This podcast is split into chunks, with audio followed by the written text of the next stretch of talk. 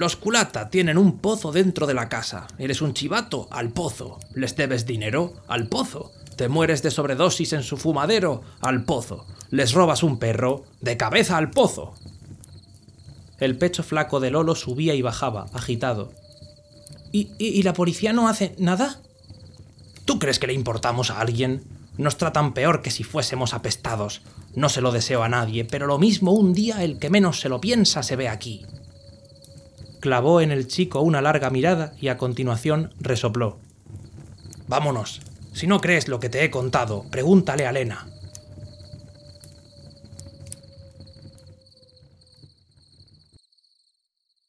Soy José Marqué y te doy la bienvenida a Pantalla de Papel, tu podcast de libros y cultura. En el episodio de hoy te hablaré de Todo Arde, la novela más reciente de Nuria Barrios, editada por Alfaguara. Pero antes tocaré otros temas como el de la importancia del color de piel o la etnia a la hora de traducir un texto.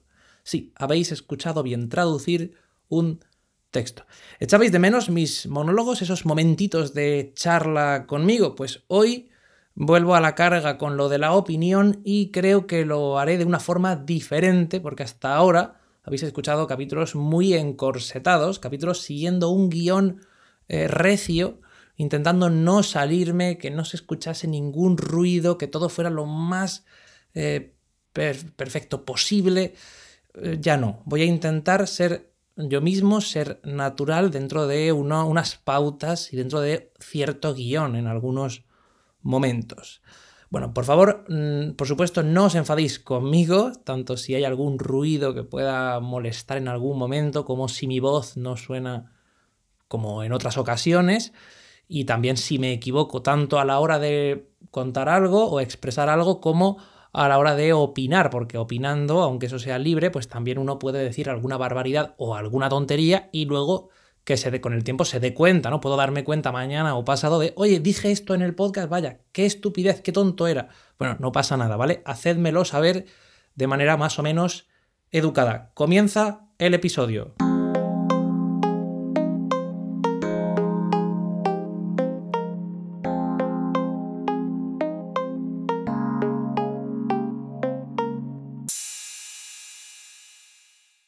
Aunque había visto algunos de sus libros en librerías o a través de las redes sociales, yo no llegué a conocer a la escritora Nuria Barrios hasta que leí la tribuna que publicó en diversos periódicos a mediados de marzo de este año.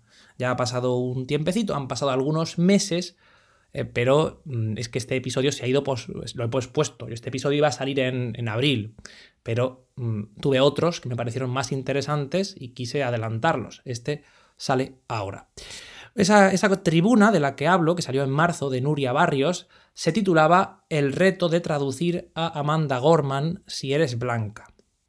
La compartí en mi cuenta de Twitter y os pedí que la leyerais porque creo que no tiene desperdicio alguno y que es un tema que lamentablemente algunos están utilizando eh, de manera sucia para ondear banderas no de activismos, no de causas sociales, sino en ocasiones y repito, en ocasiones, no siempre, banderas de su propio ego, que es más grande que ellos mismos.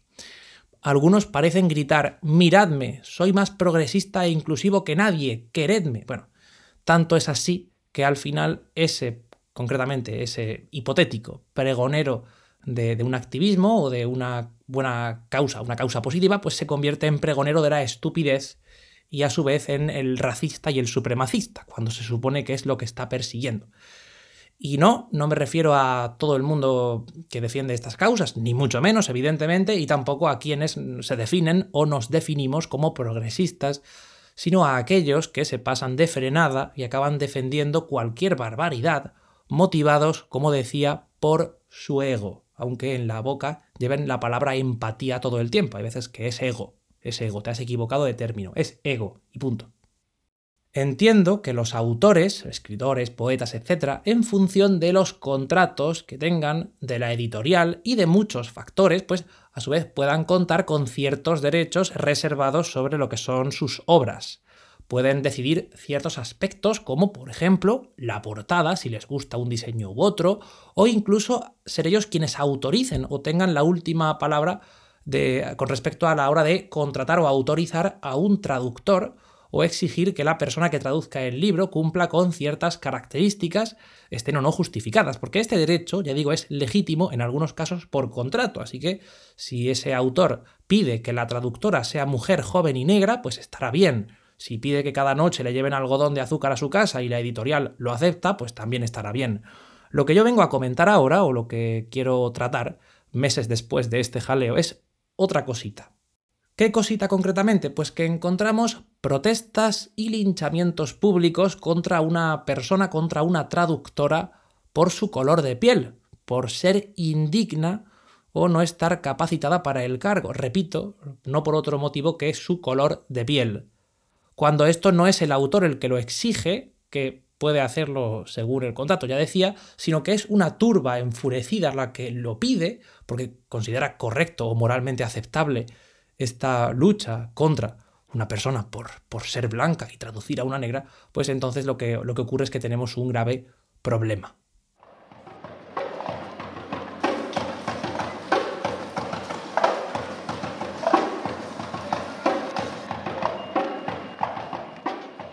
Resulta que una turba enfurecida grita algo del tipo tiene que ser negra y de repente aquello que en principio no debería tener importancia ni servir como objeto de segregación ni discriminación, pues sirve para apartar a alguien de un encargo profesional o, si se tercia, para, ya de paso, fastidiarle la vida a esa persona. Mm, me parece estúpido decir lo que voy a decir. A veces hay que decir cosas estúpidas porque la gente parece que falta algo ahí, falta, falta algo en las cabezas. Así que, pues, con un poquito de vergüenza voy a soltar una frase. Espero que, que os guste. Dice esta frase así. El acoso, el acoso, repito, está mal. La sociedad, yo suponía que estaba más o menos concienciada con esto, con que el acoso está mal. No debemos acosar a nadie, por favor. Pero bueno, como veo que hay quien lo, quien lo justifica, eh, ya sea argumentando pues, que, el fin justifica los medios o, o, que el color de piel, bla, bla, bla, pues yo tengo que decirle, por favor, echa el freno maquiavelo. El acoso, insisto, está mal las persecuciones y los linchamientos están mal. Como bien explicó Nuria Barrios en su tribuna, según esa lógica de algunos calamares, y digo calamar por no decir algo peor, según esa lógica, los blancos solo pueden traducir a los blancos, o las mujeres supongo que a las mujeres, los trans supongo que a los trans y así ad infinitum, cada uno que traduzca al, suyo, al semejante. Esa lógica que tanto Nuria Barrios como un servidor, un don nadie como yo, rechazamos, esa lógica sostiene, aunque la rechacemos nosotros, sostiene que importa más el color de piel de una persona o los rasgos que le proporcionan una identidad social propia que, por ejemplo, el conocimiento, la experiencia, la labor profesional que pueda hacer, las habilidades que ha adquirido trabajando durante años y otros puntos que, a mi juicio, y creo que también al juicio de Nuria Barrios, pues son decisivos a la hora de traducir un texto, no el color de piel. Así que esa lógica, como digo, de ese tipo de personas, de esa turba enfurecida, yo, llamadme tonto, quizá lo sea, quizá algún día me dé cuenta de lo tonto que estoy siendo, pero a mí me cuesta entenderla. Al final, lo que ocurre es que el traductor rechaza ese trabajo por no protagonizar escándalos y así evitar persecuciones, para evitar problemas. Dice, mira, pues no voy a traducir a esta persona porque veo que me van a cortar el cuello, como a Juan el Bautista, pues que bautice otro, ¿no? Igual que el Bautista, Jesús morirá. Jesús, Jesús, Jesús morirá, morirá, morirá. La editorial acaba cancelando la obra o cede a las peticiones de la turba enfurecidas y dice, venga, ¿qué queréis? ¿Que lo traduzca a una negra? Pues vamos a buscar a una. Algún anuncio, traductora negra, negra cerca o que teletrabaje. Ya tenemos una, perfecto, ya hacemos lo que diga la turba y mejor no enfurecer a las masas. ¿Y con esto qué conseguimos? Pues no siempre, pero puede ser que la persona que se encargue de traducir el texto, la segunda, al no querer la persona A por ser blanca, vamos a una persona B, a lo mejor hemos cogido a alguien simplemente por cumplir con el color de piel y no con otras características y, encontramos una traducción que es peor. o, y podemos sacrificar calidad, o como mínimo libertad, ya que tenemos que estar atentos a contratar no quien quiere el autor, no quien quiere la autora, ni tampoco quien considera la editorial que va a hacer un buen trabajo o con quien tiene buena relación profesional, sino aquellos que la turba pues acepte. Hay que hacer. ¿Qué quiere la turba? ¿Queréis esto? Venga, pues esto hay que hacer. Aquí, aquí hay que sacrificar la libertad para evitar manifestaciones en la puerta de tu negocio. Comentaba Nuria Barrios al final de la tribuna, que os aconsejo leer porque es extraordinaria, comentaba algo muy acertado. Dice, independientemente de si esta lógica o esta tendencia crecerá en los próximos meses, no sabemos si esto va a ir a más o se va a desinflar como un globo, es evidente que estamos ante una nueva forma de censura que es letal para la traducción, es letal para el arte y en definitiva para la vida. Por su parte, Javier Marías tachaba este asunto de ridículo y se preguntaba por qué nadie se planta ante el cretinismo imperante, porque nadie se niega a obedecer a los oportunistas y lunáticos y dice sin más, no, esto no procede porque es una tremenda idiotez, porque nadie le planta cara a esta gente. Os invito a echar un vistazo al texto de Nuria Barrios, ya he dicho que se llama El reto de traducir a Amanda Gorman si eres blanca, creo que se titulaba. Voy a, voy a echarle un vistazo. El reto de traducir a Amanda Gorman si eres blanca, efectivamente. Y también os invito a echar un vistazo a la columna de Javier Marías, publicada el 28 de marzo en El País Semanal. For there was always light if only we're brave enough to see it, if only we're brave enough to be it. Así como también a entrar a la polémica, a entrar al trapo si queréis, aunque haya pasado ya un tiempo. Lo podéis hacer dejándome un comentario, mandándome un correo electrónico, todo lo que queráis. Eso sí, por favor, con un poquito de educación y saber estar. Y si en algo me he equivocado, pido sinceramente perdón por adelantado porque sé que en algún momento pues pensaré diferente, porque es lo que tiene, lo que tiene la vida, que vas evolucionando, vas conociendo cosas, vas cambiando de opinión y lo que dijiste ayer pues puede que ya hoy digas lo contrario o que a lo mejor descubra que algo que he dicho, que a lo mejor no es la idea general, es un punto concreto, he dicho una tontería, ¿no? Puede ser, pues por si acaso pido perdón por adelantado. Si es así, si tenéis una visión diferente, queréis eh, compartir conmigo vuestra opinión, mandadme un mensaje o un correo y si además también queréis, pues hago un episodio eh, contestando a ello o tratando el tema o hablando eh, de lo que os apetezca. Dicho esto, vamos ahora sí con la reseña de la novela Todo arde de Nuria Barrios. Ya os adelanto que me ha gustado mucho, así que vamos allá, vamos a ver qué encontraremos en esa obra.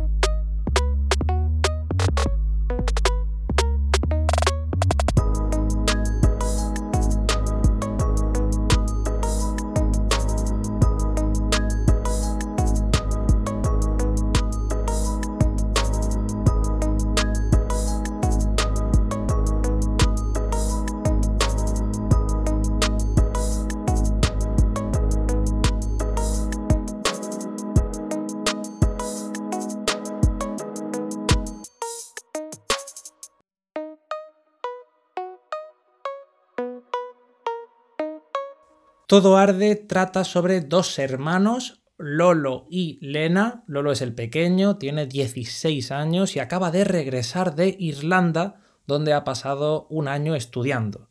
Lena, su hermana, tiene 25 y no ha pasado un año fuera de España, sino vagando por un poblado de chabolas, yendo y viniendo de rehabilitación y discutiendo con sus padres, quienes ya la han dado por perdida.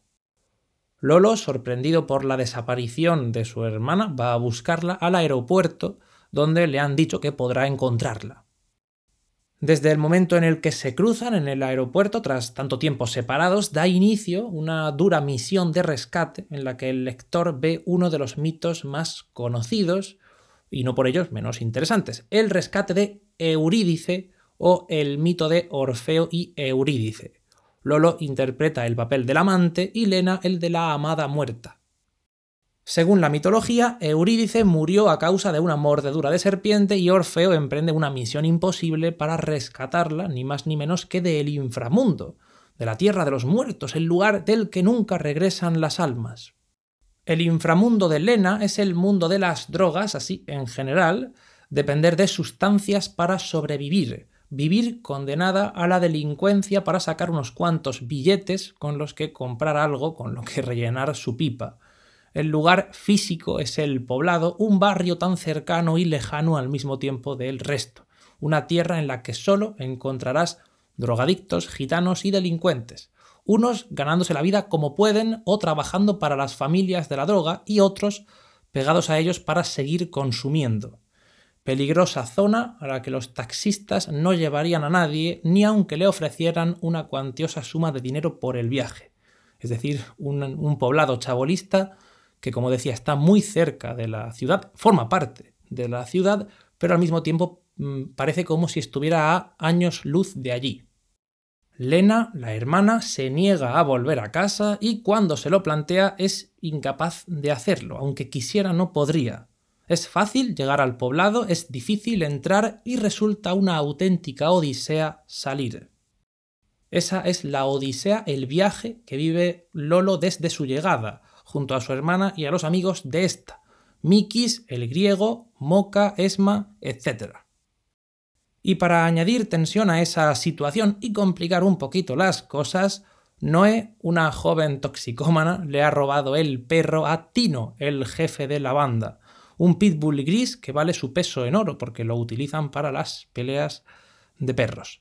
Noé, esta chica, pretende venderlo para sacar dinero con el que poder seguir metiéndose su sustancia en el cuerpo, pero el cachorro acaba en manos de Lolo por carambolas de la vida y tener al perro junto a él y sobre todo llevarlo en las manos es equivalente a una sentencia de muerte, sobre todo si, si lo pillan con el animal o si lo señalan con el robo. Si alguien se da cuenta de que él tiene el perro o, piensa que él lo ha robado, pues está muerto.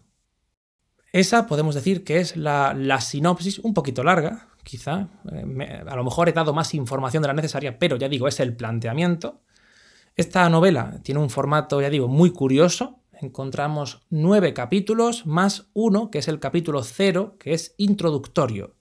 Se leen con gran facilidad y la verdad, la verdad es que una vez que empiezas, pues los terminas del tirón, no te dejas ninguno a medias, porque aunque puedan intimidar un poco por ser algo más largos que en otras obras, pues la verdad es que se hacen muy adictivos. La escritora podría haber dividido la historia en 18 partes, por ejemplo, por poner una cifra, dividir cada capítulo en dos, pero yo creo que el resultado no habría resultado tan, tan interesante. Me gusta mucho el ritmo que tiene la novela Todo Arde, creo que es eh, muy importante que se mantenga eh, de esa manera, como nueve capítulos más uno que sea el capítulo cero.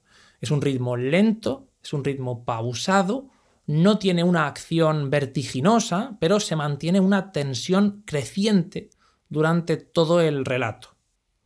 Logra atrapar al lector con todos los matices de la palabra, lo atrapa como atrapa a los personajes este barrio chabolista, nos hace partícipes del poblado, de sus gentes y sobre todo de su modo de vida. Allí y a lo largo de las páginas de la novela conocemos a una gran multitud de personajes que resultan a veces hilarantes, en otras ocasiones terroríficos o simplemente dignos de compasión. Y ninguno de ellos, ninguno se parece a Lena y Lolo, lo que es otro punto destacable, como ellos se nota que vienen de, otro mundo, vienen de una familia acomodada y de un pasado más o menos alegre, distinto al de los demás. No son pobres, no han tenido que emigrar de, huyendo de la pobreza o la guerra, no han tenido aparentemente que enfrentarse a grandes calamidades, en resumidas cuentas, no pertenecen allí. Según el, tipo de gente que encontramos en ese lugar, ellos no son el perfil típico de un, no sé si decir, vecino o ciudadano de ese barrio. Lena cree que sí, que ella pertenece allí, pero es solo por su adicción. La novela comienza al anochecer y termina cuando amanece, es un viaje de la oscuridad a la luz. Esto me parece eh, muy bueno. Y en esos pasillos y en esos claroscuros del poblado, Lolo se tiene que enfrentar a algunas criaturas mitológicas. Dices, ¿cómo? ¿Es una obra de fantasía, de magia? No. Es una novela realista, pero curiosamente eh, la autora lo ha hecho muy bien. Ha sabido mostrarnos eh, o, hacer guiños a la mitología, mostrarnos imágenes eh, muy conocidas de, de estos mitos clásicos a través de personajes. Entonces, por ejemplo, Lolo se enfrenta a Cerbero, el perro de tres cabezas, personificado en el piojo, un pobre yonki que al cargar con dos perros bajo su camiseta, cuando estos sacan la cabeza por el cuello de la camiseta, pues da la sensación de que son tres cabezas de perro, a cada cual más fiera, porque además al piojo se le describe con unos dientes afilados, casi como un perro. Un aspecto de la obra que anoté fue el del fuego como símbolo, el fuego que también da nombre a la novela Todo arde. Hay una frase que dice, cada pipa era una hoguera, pensó Lolo. En la boca de su hermana, en cada boca que inhalaba de una pipa, estaba el poblado, que se reproducía así hasta el infinito. Eso pensó Lolo y sintió vértigo.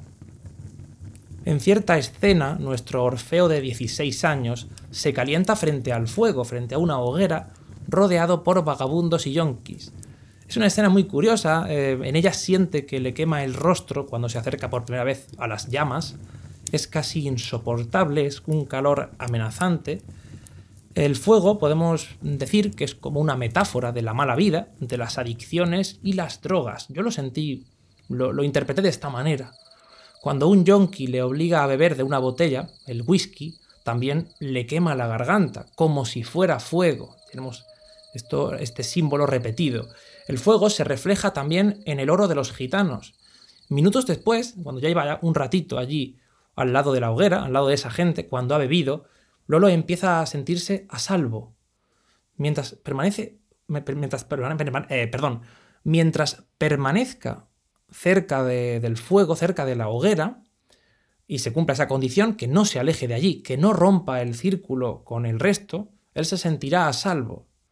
Y eso es lo que, lo que al mismo tiempo le ocurre a su hermana. Eh, solo se encuentra a salvo, solo se encuentra bien, entre comillas, cuando se encuentra en el poblado, cuando tiene acceso a su, a su dosis o a su siguiente dosis, porque es continuamente buscar una más. Nunca termina de satisfacerse. En general, me ha gustado mucho la novela, me ha parecido corta, pese a que no es tan breve como otras que he leído recientemente, y como decía, es, es muy interesante. Yo creo que sí, Considero que está muy bien estructurada, hay una gran labor de preparación, de documentación, también de orquestación y estructuración detrás de ella. Nuria Barrios ha hecho con ella un, gran trabajo, eh, a lo que se suma además esa conexión eh, que a mí me encanta con el mito de Orfeo y Eurídice. Por todo ello y por lo que encontraréis en la obra que no he querido comentar para no desvelarlo todo, yo tengo que decir que sí, que la recomiendo y que me ha gustado mucho. Si tenéis la oportunidad, leedla. O sea, evidentemente, eso siempre es una. Leer, leer, algo siempre es una buena decisión, salvo que suponga dejar de leer otra cosa, pero en general leer siempre, siempre bien. Esta obra concretamente es divertida, me parece entretenida, a ratos apasionante. Y además, atención porque voy a decir una de las palabras que más repito en este podcast, es interesante. Nada más que añadir al respecto. Esta es mi, breve reseña de Todo Arde, de Nuria Barrios, editada por Alfaguara. Me despido hasta la, hasta la próxima. Espero que el, estilo de este, de este episodio, un poquito diferente, a lo mejor menos profesional, a lo mejor no menos, no, no necesariamente menos profesional, sino menos medido, menos orquestado, espero que os haya gustado, que os parezca más relajante a lo mejor o más cercano es lo que busco, no quiero estar encorsetado leyendo casi palabra a palabra y cortando los espacios y los huecos para que no se escuche ni mi respiración. Prefiero una charla más cercana con vosotros, más sincera también, de cara a comentar cualquier obra, cualquier libro o cualquier tema. Muchas gracias por estar ahí una semana más, un episodio más y nos escuchamos la próxima. Hasta luego, gracias. Puedes seguirme en Twitter o Instagram como arroba marquemepese. Enviarme un comentario o una propuesta a mi correo electrónico marquemepese.icloud.com y suscribirte para no perderte los próximos episodios.